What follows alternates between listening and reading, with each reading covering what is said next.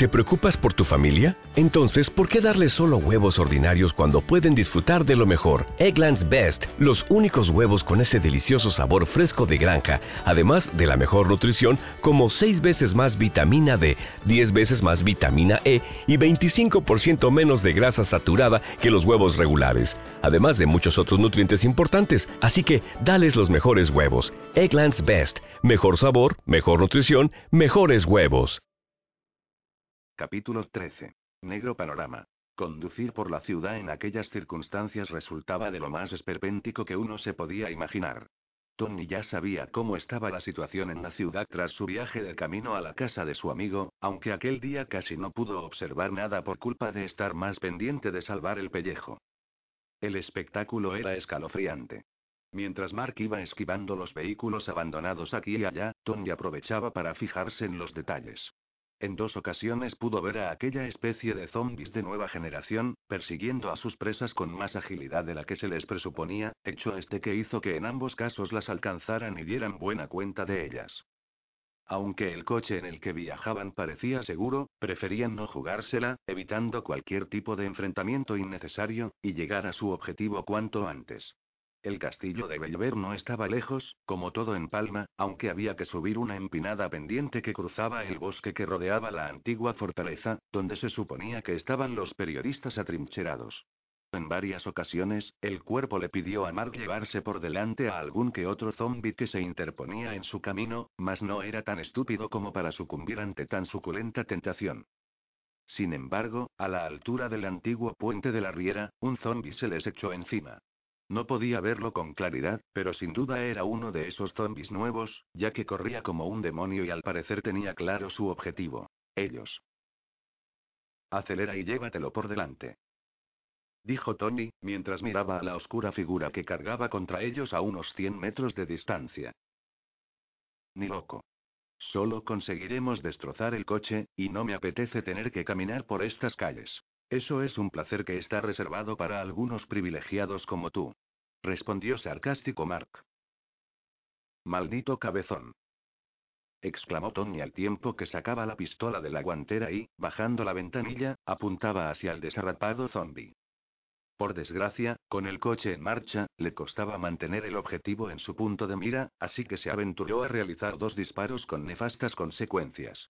Tony no contó con el retroceso del arma y se empotró contra el costado derecho de Mark, quien perdió por completo el control del vehículo que acabó estrellándose lateralmente contra uno de los bordes de la parte inicial del puente. Tras unos segundos de incertidumbre, Tony, mareado, se giró para ver cómo se encontraba su amigo, que sangraba ligeramente por la cabeza. Menos mal que el coche ha absorbido la mayor parte del impacto, dijo Tony mientras se recuperaba e intentaba ubicarse, cansado de acabar siempre igual con los coches. Pues podría haber absorbido también este dolor de cabeza, respondió Mark, visiblemente mareado. Pasaron escasos segundos y el corazón le dio un vuelco a Tony. El zombie. Se habían olvidado por completo de él. Efectivamente, Tony giró la cabeza con mucho más miedo del que había sentido en toda su vida y se lo encontró cara a cara mientras éste le agarraba el brazo con sus dos manos y agachaba la cabeza para morderle con toda su alma. Tony sintió el mordisco a través del tejido de su camisa y notó cómo la sangre comenzaba a fluir por su brazo. Al igual que le pasara semanas antes en el túnel, tuvo de nuevo la sensación de que, esta vez sí, todo se había acabado. De una manera tonta había llegado su fin a manos de uno de esos indeseables seres.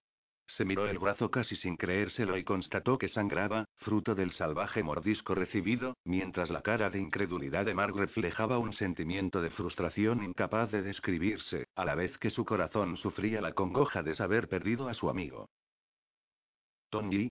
Alcanzó a balbucear Mark, mirando la sangre. Ya sabes lo que has de hacer, dijo Tony mientras recuperaba su brazo y golpeaba con toda su alma el rostro de aquel malnacido ser, que salía despedido algunos metros fuera del vehículo.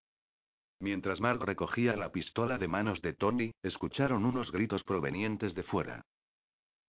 Malditos hijos de puta. ¿Es que ya no queda nadie decente en toda esta puta ciudad? Mark y Tony se asomaron por la ventanilla del coche y pudieron comprobar que aquellas palabras, por increíble que pudiera parecer, provenían del zombie. Ahora también hablan estos condenados zombies. Preguntó Mark.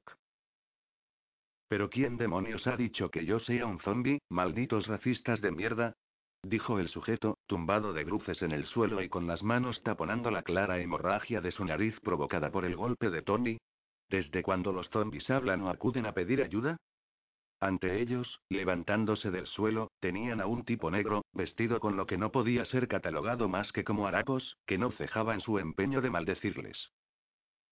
Mateo, me llamo Mateo, negreros del demonio, y soy negro, sí, pero no un maldito zombi, exclamaba indignado. No se lo podían creer. Mark y Tony no salían de su asombro, sobre todo el segundo, que comenzaba a darse cuenta de que no iba a morir convertido en zombie, lo cual comenzaba ya a convertirse en una molesta pero gratificante sensación difícilmente descriptible.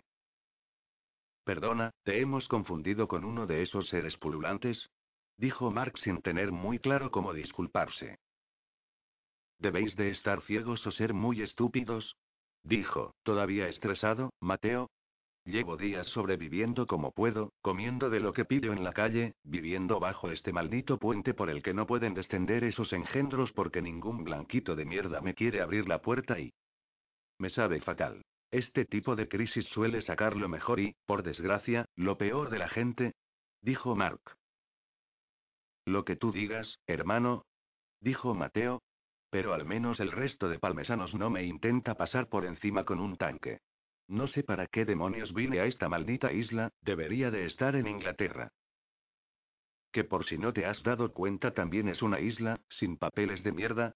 Susurró Tony con el tono de voz suficiente para dejarse oír e intentando recordar de dónde le sonaba la cara de aquel tipo. Bueno, dejemos de llamar la atención aquí en medio, dijo Mark, regresando al interior del vehículo. Lo mejor será largarse cuando antes y recuperar el tiempo perdido. Si quieres, puedes venir con nosotros y Mateo. ¿Tú y yo nos conocemos de algo? Preguntó Tony una vez en el vehículo. Me extrañaría, suelo ser más selectivo con mis amistades. Respondió Mateo con acento cubano. Mark decidió no prestar atención a los comentarios entre sus dos compañeros de viaje e intentar arrancar el coche antes de que comenzaran a llegar más zombies de la cuenta. En un principio, el motor parecía no querer arrancar, pero pasados unos segundos, se puso en marcha y comenzó a rodar como si nada hubiera sucedido. ¿A dónde se supone que vamos? preguntó Mateo. ¿Buscáis alguna forma de abandonar la isla? ¿Sabéis algo del exterior? No, no sabemos nada, simplemente que esto parece una merienda de negros. Farfulló Tony. Mark, sin quitar la vista de la carretera, puso un poco al corriente de todo lo que sabían a Mateo, quien confesó haber visto a algunos zombies moverse con más agilidad de lo normal, aunque por fortuna no había tenido la desgracia de toparse con ninguno.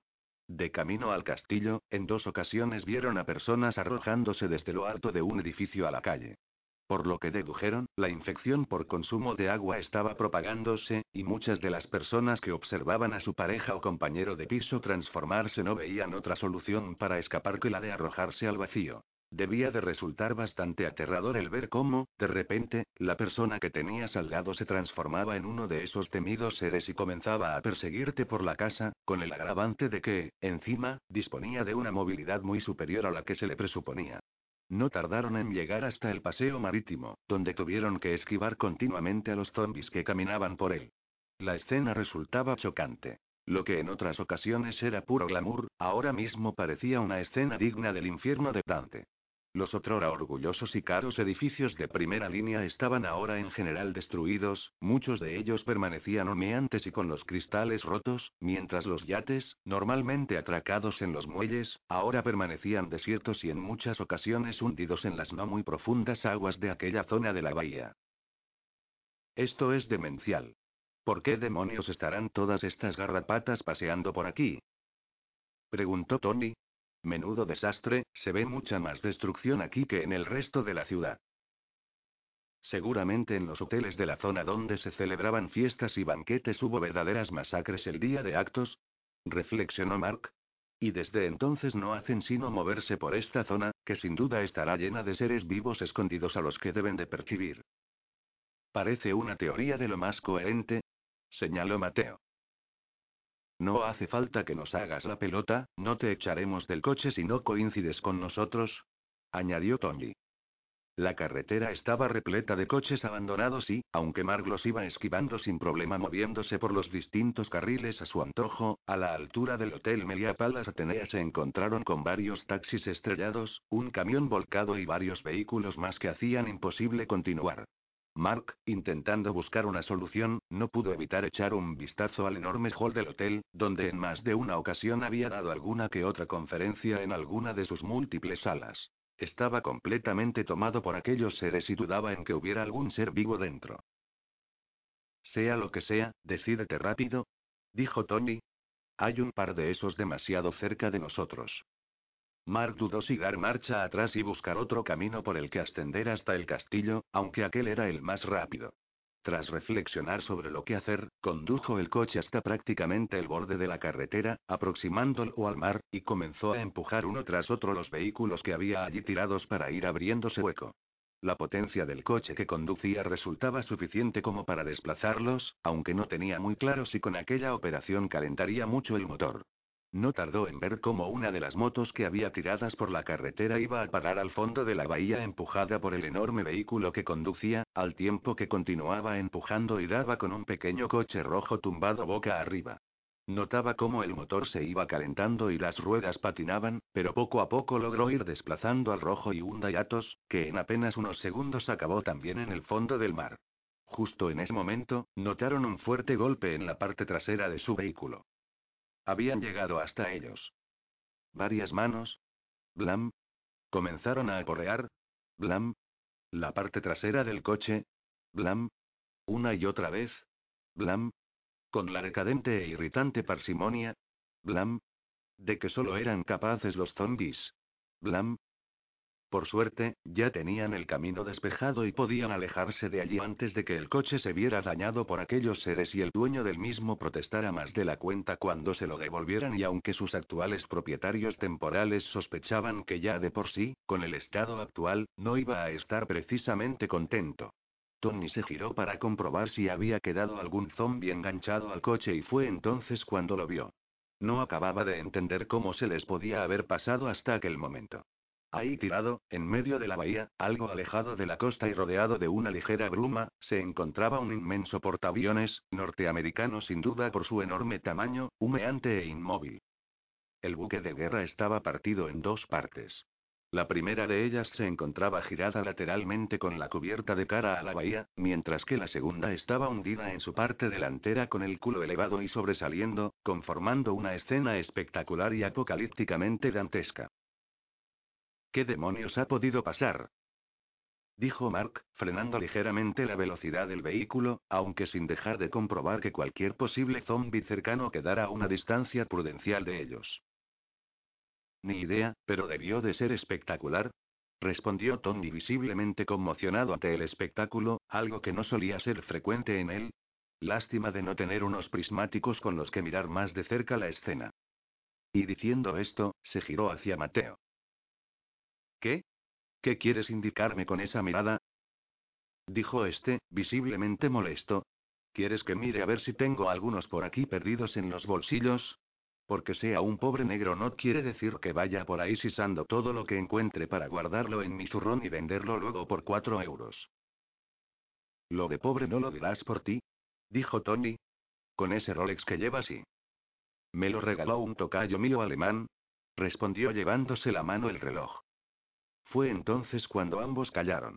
Habían mirado de reojo a Mark preguntándose por qué no ponía paz entre ambos esta vez, como niños que buscan la mirada de aprobación del padre, encontrándose con un Mark con la vista perdida y tan pálido como lo pudiera estar cualquiera de los zombies con los que se las habían estado viendo últimamente.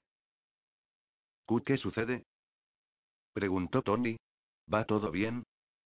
Mark no dijo nada, se limitó a señalar al mar con un dedo, más en concreto a la parte de la orilla situada bajo el paseo de piedra que bordeaba la bahía de Palma, recorrida por su carril bici y sus palmeras. Tony y Mateo salieron para observar el agua, a un metro escaso de ellos, y ver flotando boca abajo en la mar los cadáveres de cientos, puede que incluso miles, de soldados. Dios. exclamó Mateo. ¿Qué ha sucedido? ¿De dónde han salido todos estos cadáveres? La respuesta es, desgraciadamente, lógica. Dijo de modo aséptico Tony, sin querer, en este caso al menos, polemizar con Mateo. Mira el escudo que llevan en el brazo. Son norteamericanos, y sin duda, los tripulantes de lo que queda de aquel portaaviones. No entiendo qué ha podido suceder, dijo Mark con la voz algo perdida, reflexionando sobre la escena. ¿Significa esto que más allá de la isla están igual que nosotros? ¿Han venido acaso a salvarnos y no pudieron evitar ser contaminados? No tiene sentido, no puede haber sido el puto virus. Nunca mostró ningún tipo de predisposición a mutar, a cambiar o evolucionar. Siguió diciendo Mark. De ser así, estamos perdidos y a la humanidad, o lo que queda de ella, le podrían quedar semanas, quizás días de vida. No conviene dramatizar, dijo Tony, intentando calmar a su amigo que estaba sensiblemente alterado, tanto por la escena como por lo que presuponía que podía significar con respecto a la situación en el mundo. No sabemos nada y, hasta que se perdieron las comunicaciones con el exterior, no había síntomas de que en el continente estuvieran sufriendo ningún tipo de plaga similar a esta. Lo nuestro me suena más bien a cuarentena forzosa y a pudriros en vuestra puñetera isla. Mientras Mark y Tony hablaban, Mateo cogió un bastón que había situado junto a un banco y comenzó a zarandear los cadáveres que, suavemente, eran mecidos por las olas contra la orilla, chocando contra el murete de piedra de alrededor de un metro de altura. Quiero ver si llevan armas o si podemos descubrir algo que nos pueda ser de ayuda para saber qué les ha podido suceder. Y diciendo esto, Mateo logró girar a uno de los cadáveres que, por lo que pudieron ver, tenía la cara y las ropas ligeramente chamuscadas, Debió de morir abrasado, sin duda la bodega de carga y... Fue lo último que Mateo logró decir.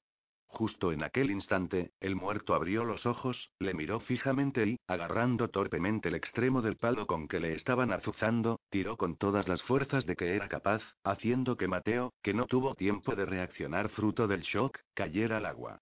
Fue entonces cuando el mar se volvió un auténtico hervidero. El resto de cadáveres que permanecían inmóviles comenzaron a mover piernas y brazos, dando lugar a una escena dantesca y produciendo un chapoteo cuyo sonido no podrían olvidar en la vida Mark y Tony, que no se acababan de creer la escena. Los zombies, todos, se movían febrilmente, con verdadera vehemencia, hasta los que estaban a 100 metros de distancia, intentando incluso estos dar inútilmente caza a su presa, sintiendo su presencia como lo haría una araña en su tela. Otra cosa eran los zombies que rodeaban a Mateo, que movían los brazos conformando una zona de burbujas en el mar que parecía hervir, intentando probar bocado de aquella suculenta presa que ahora parecía estar a su alcance. Y es que en el fondo, quién sabe cuándo iban a poder volver a probar un bocado como aquel. Mateo desapareció bajo aquella marea de muertos vivientes que no cejaban en su intento por devorarle, con Tommy disparando a diestro y siniestro, matando zombies uno tras otro, reventándoles la cabeza, aunque no parecía servir de nada. El mar no tardó en teñirse de color rojo con la sangre de Mateo, sin duda despedazado por aquellas bestias inmisericordes que de forma ímproba intentaban llevarse algo a la boca. Malditos hijos de puta, dijo Tony. No nos perdonan ni una. En cuanto te descuidas, ahí están dispuestos a merendársete. Pero Mark no dijo nada. Estaba callado, completamente enmudecido, sin saber si sentirse culpable, estúpido o aliviado por no haber sido él el que cayera al mar. Simplemente se acercó al coche y, apoyándose en su parte trasera, comenzó a vomitar todo cuanto llevaba dentro. Tony se acercó y le dio una palmada en la espalda. Venga, no ha sido culpa nuestra, dijo Tony, aunque vaya forma más estúpida de morir. Desde luego el negro no ha tenido mucha suerte, y eso que comenzaba a caerme bien y todo. Mark se limpió un poco la boca y miró a su alrededor. A unos 200 metros de distancia comenzaba a haber zombies aproximándose, alertados por los disparos que había realizado Tony en su intento por salvar a Mateo. ¿Será mejor que nos vayamos? añadió Tony, no me gustaría darles a esos cabrones el gustazo de acabar en su estómago como al africano ese. Ambos entraron en el coche justo segundos después de que en el agua dejara de escucharse aquel odioso chapoteo, e instantes antes de que Mark encendiera el vehículo, escucharon un grito proveniente de sus espaldas. Malditos hijos de puta. Eso, váyanse en su almendrón y déjenme aquí tirado como un mojón. Mark y Tony no se lo podían creer. Salieron inmediatamente del coche y dirigieron sus miradas hacia la zona de amarres del puerto, a escasos 20 metros, por donde salía, completamente cubierto de sangre, Mateo. A la alegría inicial de ambos se sumó el pragmático sentido común de Tony, que inmediatamente desenfundó su pistola, apuntó a la cabeza de Mateo y le quitó el seguro. Me alegro de verte, pero lo siento, amigo, no des un paso más o te frío a tiros desde aquí mismo. Dijo Tony. Ambos sabemos lo que te espera, y es mejor que te evitemos el sufrimiento. Mark estaba completamente desolado ante la escena, no acaba de creérselo. Por si fuera poco, iban a tener que rematar ellos a aquel tipo, por el que, aun no siendo su amigo, sentían cierto aprecio. Habría sido mejor que te hubieras quedado en el agua, flotando con el resto de esos engendros, añadió Tony, dilatando el tiempo sin ganas de disparar. Mateo ya comenzaba a mostrar síntomas de la transformación, se le veía moverse con una notoria torpeza y cojeando. Es peor de lo que creía, dijo Mark, analizando la situación. Si la transformación ha comenzado ya, solo quiere decir que será uno de esos zombies de nueva generación. Si no nos damos prisa en disparar, seremos tres los que corramos esa suerte. Mateo estaba ya a escasos diez metros de ellos, se movía como podía y ya casi no hablaba, aunque aún tuvo tiempo de decirle unas últimas palabras. Malditos blancos de mierda. Qué empecinamiento en matarme. Pero no veis que sangro por culpa de las heridas que ese fantoche me ha hecho en la pierna con su condenada pistola y que casi no me puedo mover por su jodida culpa. No se lo podían creer. Inmediatamente bajaron la mirada hasta las piernas de Mateo y vieron que en la izquierda había una herida de la que manaba toda aquella sangre. Maldito cabrón. Dijo Tony, abrazándole con una amplia sonrisa en la boca. Menudo susto nos has dado. Ah, me haces daño dijo Mateo, contento por haber salvado la vida.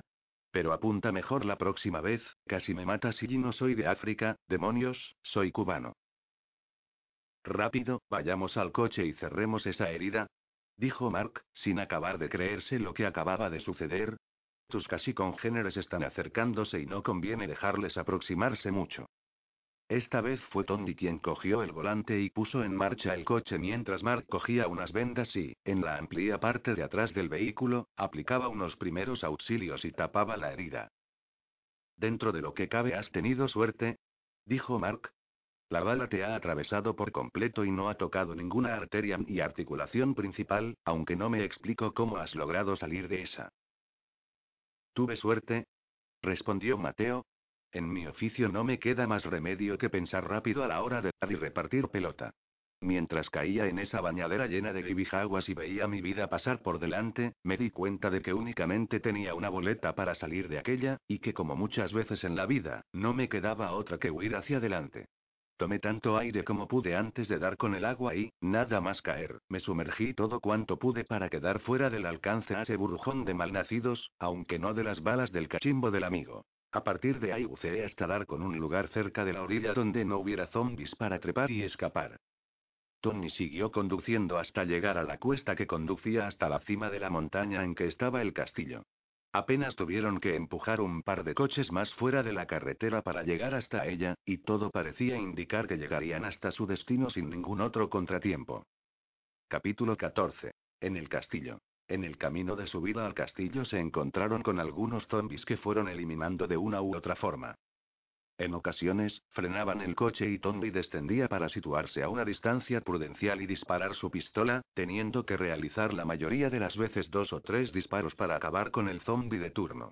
Al contrario de lo que muchos puedan creer, acertar y atravesar el cráneo de una persona, viva o muerta, no es tan sencillo como parece, y eso es algo que habían descubierto hacía tiempo y que confería a las pistolas poca eficacia en según qué ocasiones.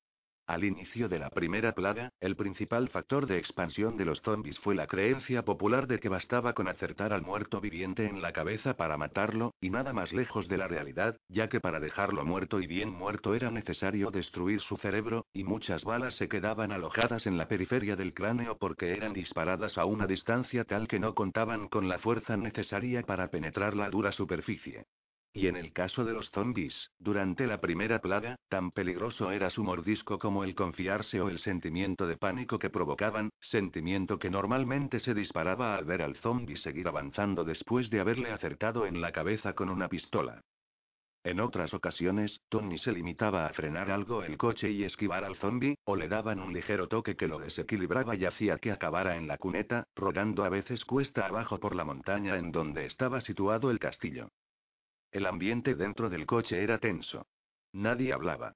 Después de lo sucedido en la bahía, había pocas ganas de tertulias inútiles, y tan solo deseaban llegar hasta algún lugar donde poder descansar de aquella larga jornada, en especial Mateo, que llevaba ya a la intemperie bastante tiempo.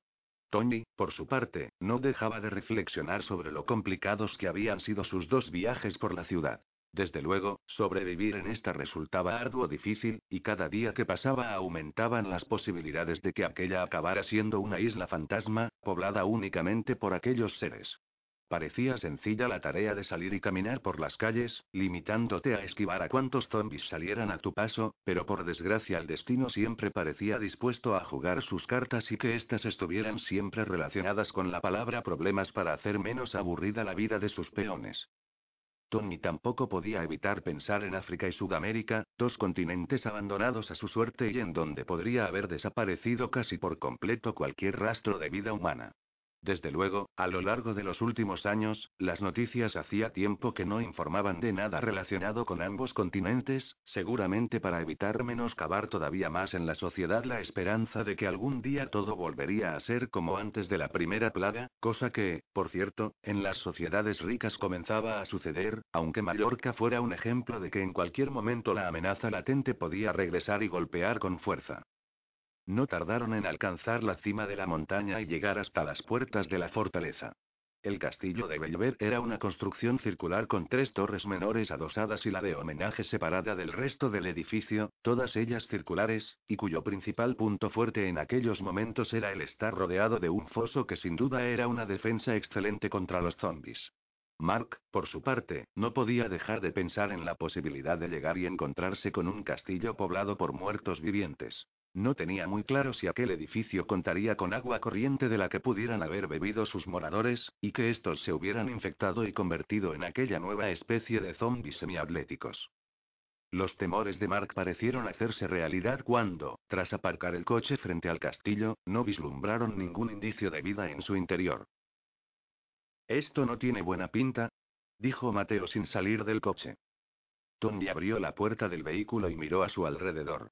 No había el menor signo de vida, ningún ruido y nadie a la vista. Caminó hacia la puerta principal del castillo, desde la que se veía parte del interior del recinto y que estaba precedida de uno de los dos fosos que rodeaban la fortificación. A lo largo de los últimos años, tras volver a adquirir un fin militar, el edificio había sido reforzado y su finalidad turística fue dejada de lado, habiéndose elevado algunos muros, principalmente en aquella zona. Tony se asomó al rastrillo de la puerta y fue entonces cuando un buen número de pistolas y rifles de asalto, que habían permanecido escondidos detrás del muro, comenzaron a apuntarles. Tras el susto inicial, suspiró casi aliviado al ver a gente viva al otro lado. Identifíquese o abriremos fuego. Gritó una de las personas que le apuntaban desde el otro lado de la puerta. Estoy vivo. Fue lo único que acertó a decir. Pueden bajar las armas. Como podrán observar y soy capaz de hablar. No disparen. Dos de las personas al otro lado del muro comenzaron a hablar entre ellas mientras el resto no dejaba de apuntarle. Ahora sabrá lo que se siente, dijo Mateo desde el coche, recordando las veces en que Tony le había hecho pasar por aquel trance. Ya está bien. Dijo algo molesto Tony.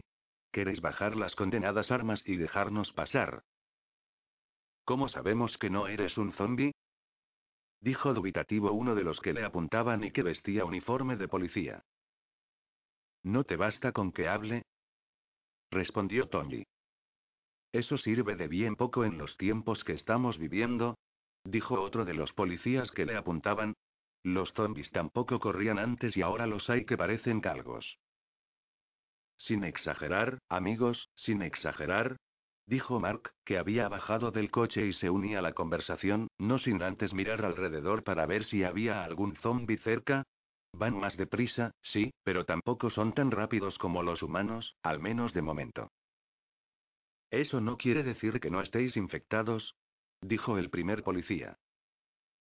Si lo consideráis necesario, podemos someternos a los análisis pertinentes. apuntó Mark. Fue entonces cuando uno de los civiles que estaban apuntando con un arma miró a los recién llegados y dijo. Hostia, yo a ti te conozco. Veo que no solo los iletrados sobreviven a esta segunda plaga, dijo Mark. ¿Perdón? Añadió el civil. No, no me refería a ti, aunque tu cara, ahora que lo dices, me suena y Mateo. Mateo del Valle. El flaco, la cara de Mateo cambió de repente, pudiéndose ver una ligera sonrisa en su rostro por primera vez en mucho tiempo. Hombre, menos mal, la verdad es que me estaba planteando qué clase de afición tenía el Real en esta isla. Dijo algo desolado. ¿Qué me dices? añadió el civil.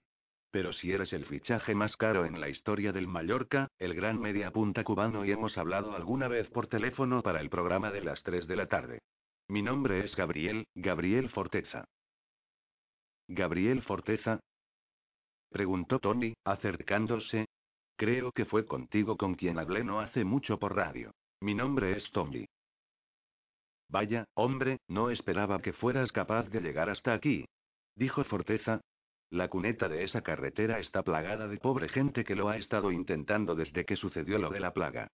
Muchos de ellos intentaron llegar al amparo de la noche y acabaron chocando contra algún zombie cayendo cuesta abajo. Mark echó un vistazo y vio, en efecto, algunos coches bastantes metros más abajo, así como algún que otro zombie pululando a lo lejos. Podéis pasar. Dijo uno de los policías, que hasta aquel momento había estado enzarzado hablando con quienes debían de llevar el mando en aquel lugar, aunque se os inspeccionará a fondo para confirmar que estáis libres de cualquier tipo de infección. Mark no pudo menos que sentirse aliviado cuando abrieron el rastrillo de la puerta y entró al refugio de la muralla. Aquello de estar ahí fuera a merced de cualquier zombi, por lejos que parecieran estar, no le hacía la menor gracia. Pasad, os enseñaremos un poco las instalaciones así como la que será vuestra habitación mientras permanezcáis aquí, dijo Mónica Bestard, una de los supervivientes que seguían trabajando en la medida de lo posible informando mediante los sistemas de onda corta de que disponían. El palacio o fortaleza está, como veis, estructurado en dos plantas alrededor del patio central. Todas las dependencias que hay dan al patio a través de una galería de arcos góticos. Es una suerte poder contar con una edificación de estas características, Dijo Alex Montejano, el jefe de policía que parecía al cargo de todo aquello. No nos ha costado nada defenderla de esas bestias. Únicamente tuvimos problemas con una banda rumana que intentó el asalto a los pocos días de la nueva plaga, pero estábamos preparados para aquello y mucho más, aunque venían armados hasta los dientes. ¿Qué hacéis aquí? preguntó Mark. ¿Cuántos sois? De momento hemos conformado un curioso y variopinto grupo, respondió Mónica Bestard. Inicialmente había un pequeño retén de soldados que se quedó defendiendo el lugar cuando el grueso principal salió hacia las calles de Palma. ¿Del que no se ha vuelto a saber nada? dijo cínicamente Jordi Jiménez, otro de los civiles que había en el lugar, hasta hace poco periodista de la cadena SER y recientemente nombrado director de comunicación del Real Club Deportivo Mallorca. Sí, parece como si se hubieran evaporado, apuntó Gabriel Forteza. Más bien creo que nos han dejado a nuestra suerte, añadió Tony. En eso muchos estamos de acuerdo, dijo Julio Bastida, del diario Última Hora. Tras los acontecimientos iniciales, la policía, o lo que quedaba de ella, se instaló también en el recinto, uniéndonos poco a poco algunos periodistas de diversos medios, que vinimos hasta aquí buscando una ubicación desde la que se pudiera divisar la ciudad y transmitir de la mejor forma posible. No somos muchos, dijo Gabriel Forteza casi suspirando. En parte porque los recursos del lugar son limitados, aunque nos las vamos arreglando para sobrevivir. Es desalentador ver cómo pasan los días y no llega ningún tipo de ayuda desde fuera. No ha habido forma de transmitir fuera de la isla, las comunicaciones con el exterior están cortadas por completo desde el primer día. Pero lo peor es la falta de información y el desconocimiento. Se lamentó Jordi Jiménez, de repente, bajamos a la ciudad en nuestra improvisada unidad móvil y descubrimos que los zombies casi corren, se mueven con más rapidez y qué será lo próximo. A ese respecto tengo algunas teorías que seguramente se acercan a la realidad, dijo Mark. Aunque carezco del equipo necesario para poder corroborarlas. Mark. ¿Mark del Castillo? ¿El famoso científico de la isla? Preguntó Matías Vallés, otro periodista. No me lo puedo creer, por fin alguien entre nosotros que no se limite a usar utensilios para disparar o escribir. Es un honor poder contar con usted, sin duda podrá lanzar algo de luz a todo este galimatías en que se ha convertido nuestra existencia. Gracias, pero ¿puedes tutearme? respondió Mark. Parece que la culpa de esos zombies olímpicos la tiene el agua corriente que llega hasta las casas y que ha creado una nueva versión avanzada de los zombies.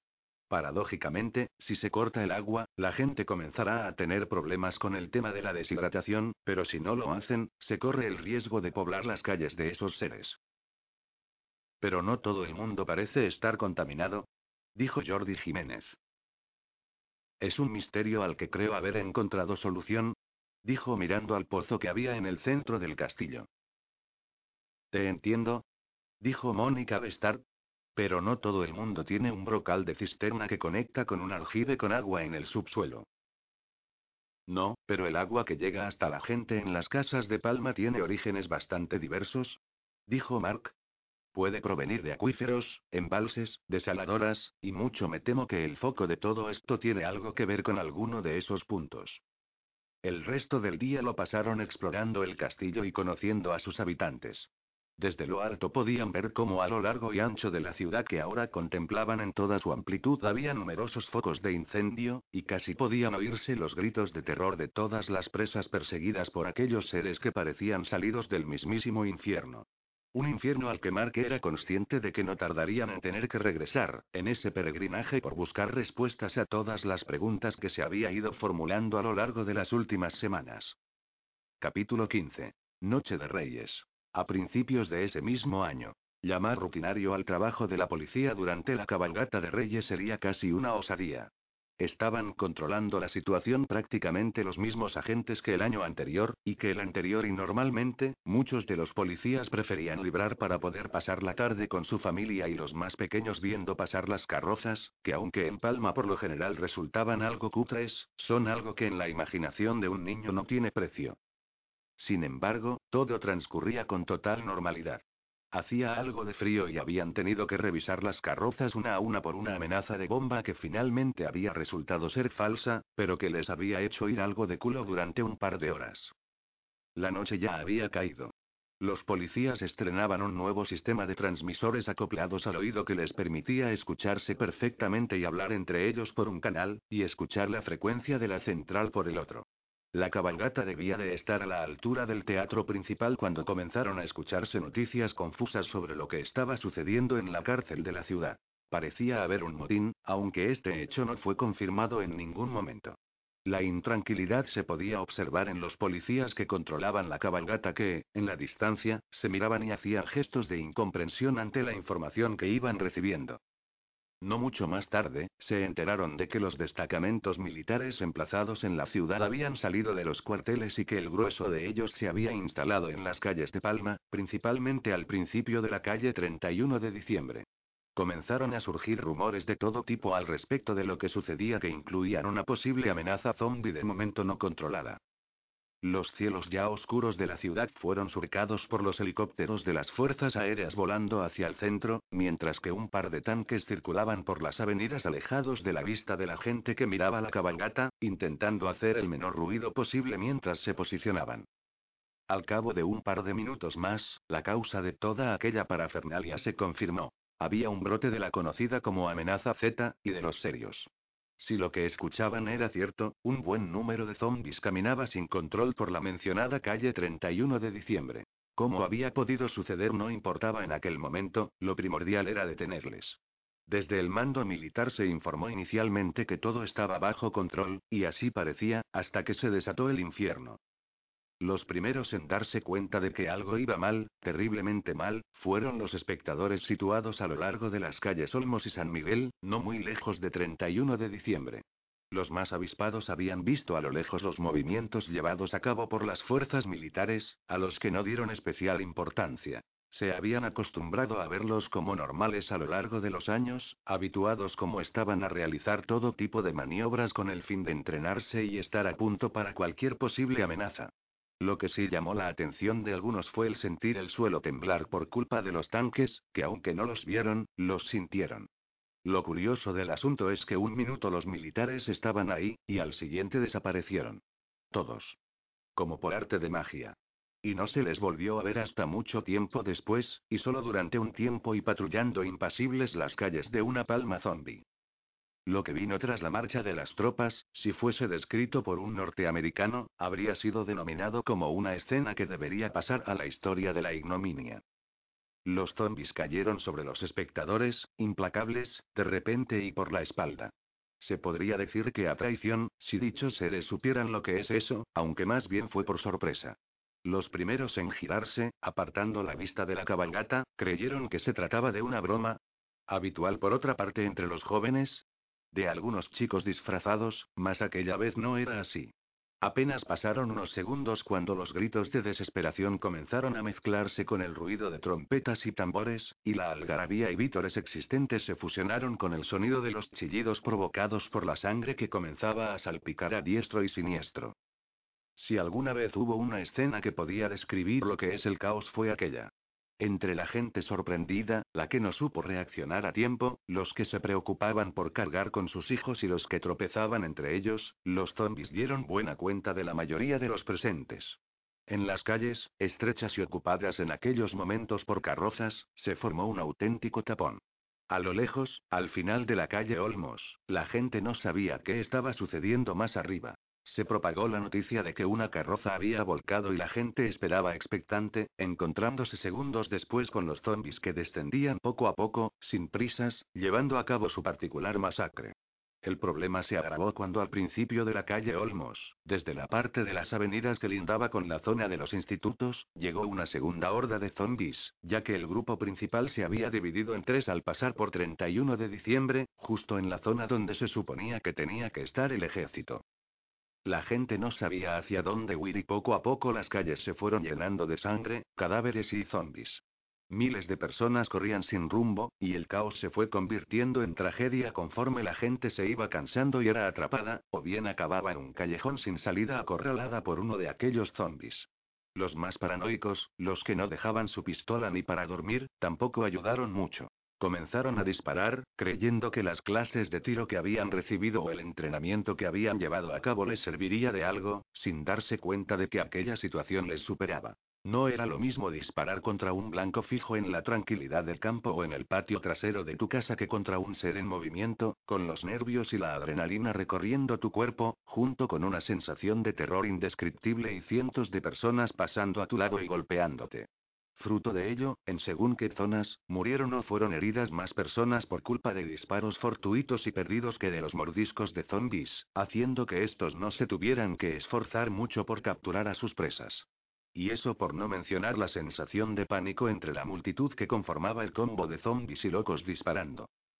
Posiblemente, las escenas más traumáticas acontecieron en los parkings cercanos a la zona, donde la gente se apiñaba en busca de su vehículo, olvidando todas las veces en que se les había advertido de que en casos como aquellos tenían que olvidarse de huir hacia espacios cerrados o buscar un medio de locomoción que no fuera el de sus piernas. Pero era inútil. Del mismo modo en que la gente se sigue subiendo a los ascensores en casos de incendio, en aquella ocasión corrieron en masa hacia sus vehículos, creyendo cada uno que él era más listo que los demás y que lograría salir airoso de aquel entuerto.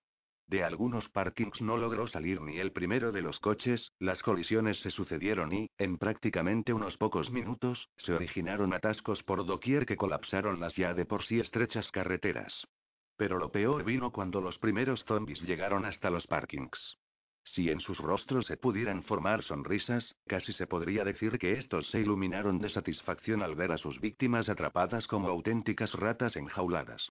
Los primeros conductores que vieron llegar a los zombies a lo lejos lograron salir de sus vehículos y huir de los parkings corriendo como alma que lleva el diablo, pero de entre los que estaban más atrás muchos se quedaron tocando el claxon exigiendo a los coches que tenían delante que se movieran.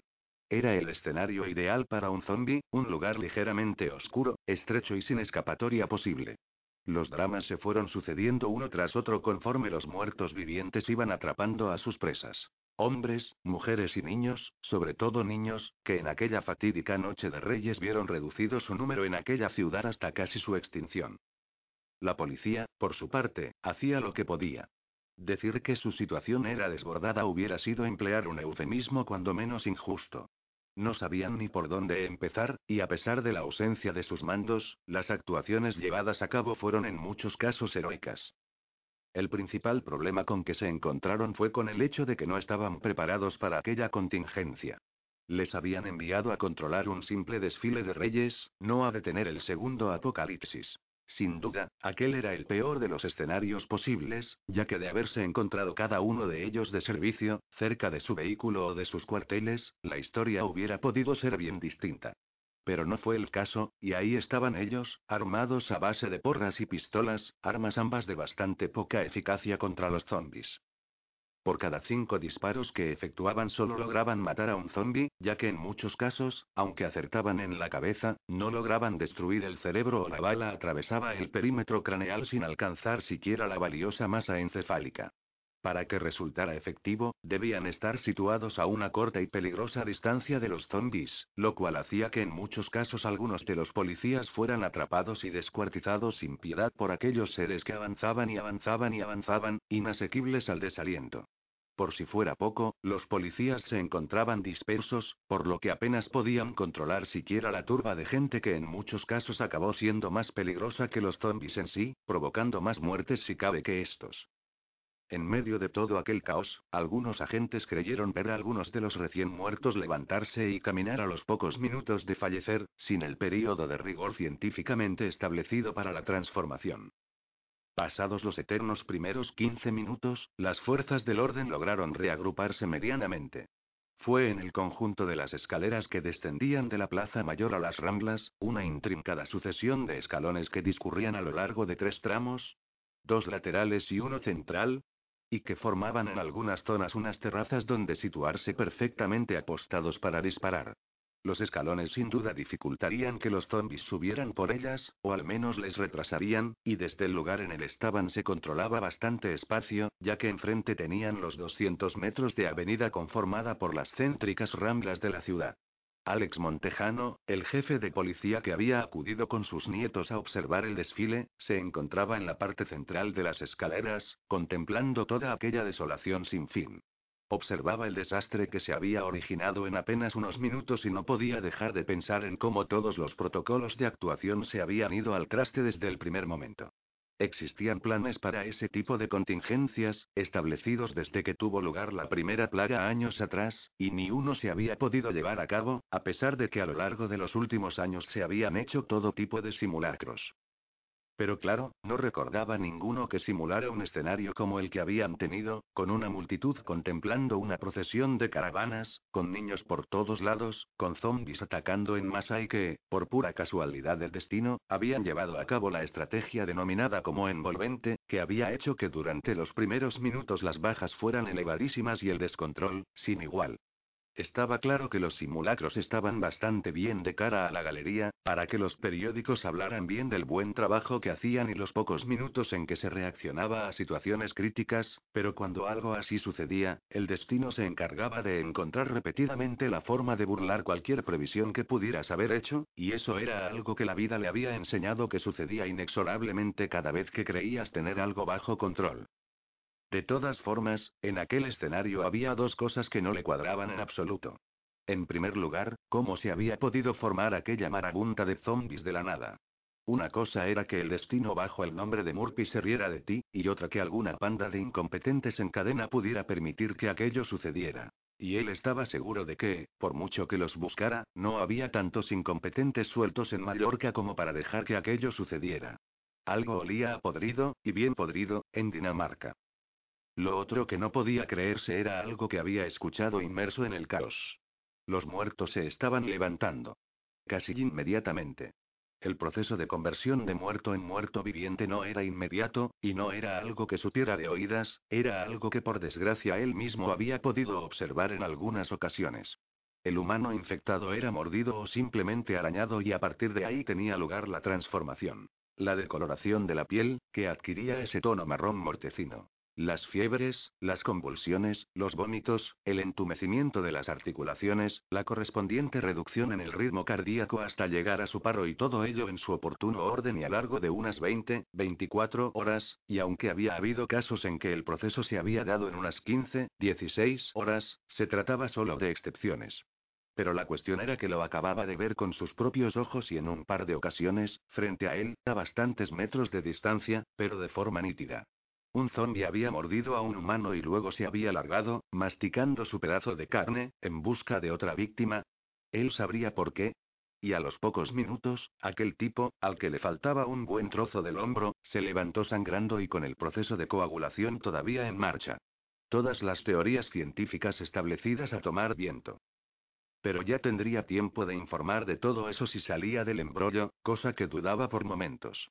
Ahora lo más importante era sobrevivir, salvar el pellejo e intentar salvar a cuanta más gente mejor, aunque aquella parecía una labor complicada. Capítulo 16. En la fragoneta. Necesitaban armas. Las que tenían en aquellos momentos eran prácticamente inútiles contra esos seres, como bien les enseñaban desde el primer curso de la academia. Podían defenderse desde donde estaban, pero poco más, y tarde o temprano las cosas empeorarían si allí abajo continuaba aquella salvaje y macabra pitanza zombie. Algunos agentes bajaron hasta el parking situado bajo la plaza mayor para intentar ayudar a los pobres desgraciados atrapados en su interior, mas solo uno logró salir con vida y regresar. Señor, dijo el agente superviviente, dirigiéndose al comisario Alex Montejano, la situación en el parking está descontrolada por completo, ha sido una matanza, una merienda de negros. Agente, use términos más apropiados y políticamente correctos, por favor. Dijo de forma flemática el comisario, mesándose el gran bigote blanco que lucía siempre con orgullo. Vuelva con sus compañeros e intente defender el fuerte. Señor Zafra. Continuó Montejano dirigiéndose a uno de sus hombres, hay que intentar como sea llegar hasta la comisaría más cercana, reagrupar nuestras fuerzas y, sobre todo, conseguir todos los rifles semiautomáticos posibles. Creo que en el centro de Sondameto había un arsenal de Ruger Mini 30. Reúna a un grupo de hombres, baje hasta la tanqueta situada allá abajo y regrese cuanto antes. Nosotros permaneceremos aquí a la espera, o al menos lo intentaremos. Pepero, señor, esa tarea y tal y como está todo, es algo suicida, no sé si soy la persona más adecuada. Contestó Zafra tembloroso. A Montejano le bastó una de sus secas miradas para silenciar a su hombre, que en unos segundos juntó un grupo de cinco agentes dispuestos a aquella misión cuando menos complicada. Comiencen a bajar cuanto antes por las escaleras ahora que no hay muchos bichos allá abajo, en cuanto se percaten de nuestra presencia aquí esto será un infierno. Necesitamos esas armas y las necesitamos cuanto antes, dijo el comisario Montejano con rostro serio e inalterable. Si es necesario, nosotros les cubriremos desde arriba de la mejor forma que podamos. Está bien, señor, cuente con nosotros, dijo Zafra, sin muchas más alternativas que las de seguir las órdenes de su superior mientras comenzaba a bajar las escaleras con sus cinco compañeros y lograban llegar hasta el vehículo sin muchos problemas, teniendo únicamente que acabar en el camino con dos zombies. El vehículo en el que debían llevar a cabo el viaje era un aparato al que denominaban la tanqueta. Se trataba de un vehículo semiblindado de color negro, una especie de furgoneta a la que habían instalado una torreta superior a modo de ametralladora giratoria, una chapuza que Joan Encinas, el teniente manitas de la comisaría, iba tuneando en sus ratos libres durante las guardias y que aquel día habían llevado para el desfile. Zafra se puso al volante, su compañero Ginés Quiñones se sentó al lado y el resto comenzó a subir en la parte de atrás del vehículo. ¿Están todos?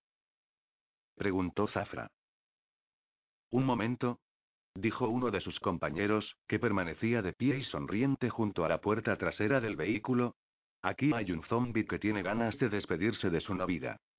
Y diciendo esto, bajó del vehículo, desenfundó la pistola y, a un escaso metro de distancia, le apuntó a la cabeza y disparó. Venga, Miguel Ángel, déjate de tonterías y sube de una puñetera vez. Dijo que salga desde dentro de la tanqueta. Voy, voy, fueron las últimas palabras de Miguel Ángel.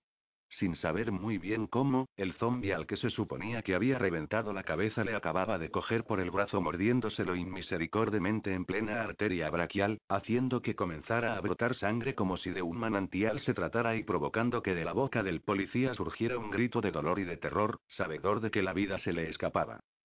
El resto de sus compañeros no se lo podían creer. ¿Se habían vuelto acaso inmortales aquellos seres? ¿Había que dispararles ahora en alguna otra parte que no fuera la cabeza? El caso es que una tormenta de balas comenzó a llover sobre el zombi que, en cuestión de segundos, acabó cosido literalmente por los proyectiles, algunos de los cuales impactaron en la cabeza haciendo que ésta reventara como una sandía. Alto el fuego, alto el fuego. exclamaba por la radio comunicadora Montejano a sus hombres. ¿Quieren acaso atraer sobre ustedes a toda la población zombi de la zona? ¿Ese señor, lo ha visto? Preguntó Zafra, perplejo ante lo que acababa de suceder y con la visión de su amigo desangrándose en el suelo. Por supuesto que lo he visto, y ustedes deberían haberse percatado también de que la bala no se alojó en el cerebro del muerto reventándoselo, sino que fue a dar de refilón con el cráneo del zombi sin llegar a penetrarlo. Por Dios, dejen de perder el puto tiempo y pongan en marcha el maldito vehículo si no quieren que baje a patearles el culo yo mismo uno a uno. Zafra no respondió, se limitó a arrancar aquel remedo de furgoneta que nunca le había gustado y a la que denominada fragoneta, y a poner rumbo a la comisaría, atravesando por la zona peatonal en medio de las ramblas, el único sitio por el que podían pasar. Encendió las luces y puso las sirenas al máximo por si algún civil se le ocurría interponerse en su camino y por si así lograba amedrentar a los zombis. Les habían dicho por activa y por pasiva que no convenía atropellar y llevarse por delante a ninguno de aquellos seres, ya que en la vida real no sucedía como en las películas, de modo que con cuantos menos se tropezarán, mejor. Por suerte para ellos, los zombies estaban más pendientes de llevar a cabo su carnicería que de intentar atrapar aquel vehículo, por lo que apenas si tuvieron problemas durante la primera parte del recorrido. El problema fue al alcanzar las avenidas, donde había un verdadero caos automovilístico, con coches invadiendo incluso las aceras a toda velocidad sin preocuparse en lo más mínimo de los posibles transeúntes. Serán cabrones. Dijo Zafra. Están más pendientes de salvar el puto culo que de colaborar con la autoridad. Es que hay gente para todo. González. Gritó, girándose hacia su compañero. Gonzo, hombre, despierta. Sube a la ametralladora y comienza a abrir fuego. Peperoí. Dijo González, Gonzo para los amigos. Sube ya, joder, que hemos de llegar cuanto antes y hemos de ir abriendo paso. González obedeció la orden, se situó en lo alto de la tanqueta y comenzó a abrir fuego contra los vehículos que tenía delante de sí, acribillando por completo a una docena de ellos. ¿Pero qué cojones hace ese chiflado? exclamó Zafra, ¿Se ha vuelto loco o qué? Fuego disuasorio, pedazo de imbécil, simples disparos al aire. Haberse explicado mejor. Replicó González. Disuasorio o no, el caso es que muchos de los vehículos que tenían delante comenzaron a apartarse, aunque de uno de los coches tiroteados salió un tipo con la cabeza rapada, chaqueta de cuero, escopeta recortada y con aspecto de estar bastante cabreado. Putos fascistas de mierda. ¿Dónde cojones creéis que estáis? exclamó mientras cargaba el arma. ¿Queréis fuego? Yo os daré fuego, panda de subnormales. Y diciendo esto, disparó la escopeta, que reventó por completo el pecho de González sin que tuviera tiempo de saber qué había sucedido, haciendo que éste cayera al interior del vehículo. Hostia, tío, que se han cargado al gonzo. Dijo Ginés, el acompañante de Zafra en la parte delantera del vehículo. ¿Qué hacemos? Vamos a por el tío ese. ¿Y que nos pegue un tiro también al resto? Preguntó Zafra mientras pasaba con la fragoneta por delante del tipo que acababa de disparar, que ya se encontraba recargando el arma. A la mierda, pongamos pies en polvorosa. No tengo ganas de pasarme la noche rellenando papeles y formularios por culpa de un detenido retrasado. Gonzo se lo buscó por imbécil. Poco a poco, se fueron acercando a la comisaría, donde vieron un gran número de vehículos policiales que se disponían a partir hacia el centro de la ciudad. ¿Qué hacéis?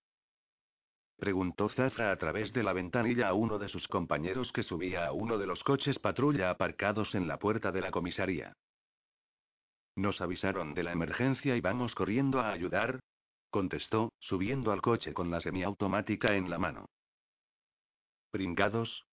Dijo Zafra mirando a Ginés. Llego a ser yo y me tienen que buscar bajo la cama. Fue entonces cuando Zafra y Ginés se percataron de que en la parte trasera de la furgoneta había más movimiento del que debería. Comenzaron a escuchar golpes, un par de gritos y, finalmente, disparos. ¿Qué demonios está pasando ahí detrás? dijo Zafra, girándose y llevándose un susto de muerte. En el momento de mirar, la cara ensangrentada de Gonzo se estampó contra el cristal trasero, como queriendo devorarles. ¿Les ayudamos? preguntó tímidamente Ginés, como esperando no recibir una respuesta afirmativa. ¿Tú estás loco? ¿Que hubieran estado más listos? contestó Zafra. Aunque vaya con el jodido Gonzo, con lo vago que era para todo y lo poco que ha tardado en regresar de entre los muertos. Es para lo único que al parecer corre. Para ir detrás de las mujeres y para resucitar. Venga, que se las apañan solitos, yo no me meto ahí detrás ni loco. Y diciendo esto, entró en la comisaría y subió por las escaleras hacia el almacén donde tenían las armas. Hola gritó Zafra con tono impaciente.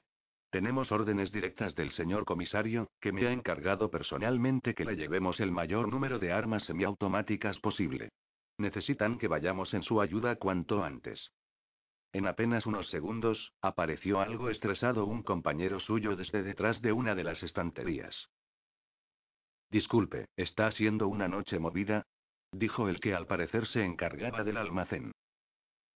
Esos son simples excusas, hemos tenido que atravesar media ciudad para cumplir con una misión de máxima importancia a requerimiento expreso del comisario. Dijo Zafra. Necesitamos todas las semis posibles o de lo contrario el comisario y la ciudad estarán perdidos. ¿Ha traído una orden o algo? Dijo el encargado. ¿Orden? La que te voy a meter por el culo como no obedezcas. Dijo Zafra envalentonado, Venga, mueve el culo o acabarás dirigiendo el tráfico. Tráete todo lo que tengas ahí y cárgalo en la furgoneta que tenemos ahí aparcada. Nosotros nos vamos adelantando. Está bien, está bien. Dijo algo nervioso el encargado del almacén.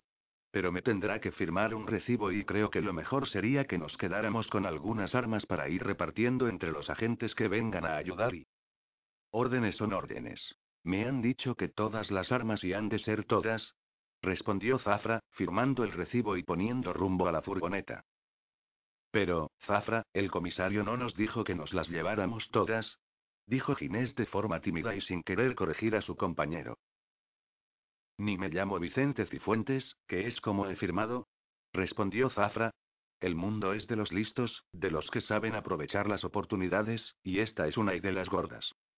Nada más llegar hasta la tanqueta escucharon numerosos golpes provenientes del interior de la misma, que no paraban de sonar aporreando la puerta. Putos zombies. Dijo Zafra, sacando su semiautomática. Ginés, en cuanto abra la puerta, comienza a disparar a todo cuanto se mueva hasta no dejar ni a un bicho de esos con vida, ya viste lo que le hicieron al pobre desgraciado de Miguel Ángel.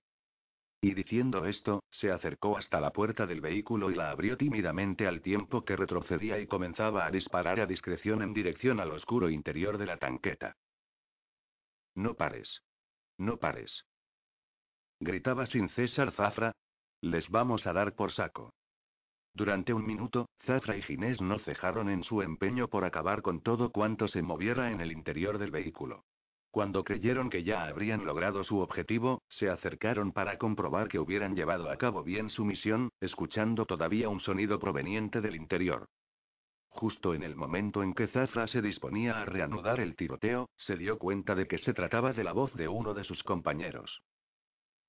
Puto cabrón desgraciado, dijo en su último estertor el agente ante la mirada atónita de Ginés y Zafra, que no podían dar crédito a la escena, viendo a su compañero morir debido a sus disparos. Creo, Zafra, que nos hemos precipitado, dijo Ginés. Me parece que lograron acabar con Gonzo y... ¿Necesitáis ayuda, chicos? dijo un policía, acercándose a la escena del tiroteo. No, gracias, respondió sin inmutarse Zafra, nos hemos bastado nosotros solos para acabar con todos esos bastardos. Bien hecho, la raza humana seguirá adelante gracias a gente como vosotros, añadió el policía mientras reanudaba su marcha hacia su coche patrulla. Zafra enfocó con su linterna al interior y, tras comprobar que no quedaba nadie vivo ni resucitado, comenzó a despejar la canqueta para dejar sitio a las armas que ya comenzaba a traer el encargado del almacén. Una vez estuvo todo en el interior del vehículo, Zafra arrancó el mismo y puso dirección a las avenidas, desde donde pretendía acceder a la autopista y desaparecer prudentemente. Esto será coser y cantar, dijo Zafra, con este trasto nadie nos impedirá el paso, y en todo caso, ya sabes lo que hay que hacer, te subes a la torreta y comienzas a disparar a todo cuanto se ponga en nuestro camino. Y mira que me gustaba poco este cachivache. Ginés no dijo nada, y simplemente rezó para no tener que llevar a cabo ninguna acción parecida a la que había sugerido Zafra, ya que no acababa de ver muy claro el plan de su amigo ni los métodos que estaba utilizando. En apenas unos minutos, alcanzaron la zona de los institutos y comprobaron que el tráfico había aumentado exponencialmente a lo largo de la última media hora, sobre todo en las avenidas y a partir de la zona en la que la presencia policial era casi nula. El caos era total. Coches por todos sitios, colisiones por doquier, zombies atacando a los vehículos y... Mierda. ¿Ahora qué hacemos? ¿No podemos seguir por las avenidas? preguntó Ginés, viendo la arteria principal de la ciudad colapsada. Volveremos por en medio de las ramblas, justo por el sitio por el que vinimos, respondió Zafra. Cruzaremos por delante de donde está el capullo de Montejano y pasaremos de largo camino del puerto y de la autopista. Será complicado, pero sin duda habrá menos tráfico.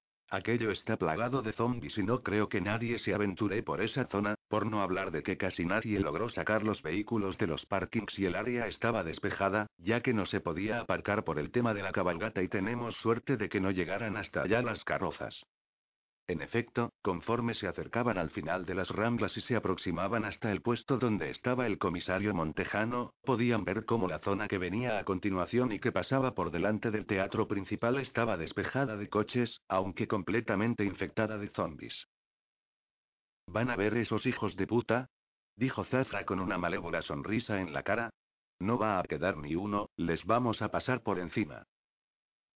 Pero, Zafra, ¿recuerda lo que nos dijeron sobre atropellar a alguien, zombio humano? Dijo Ginés con tono preocupado.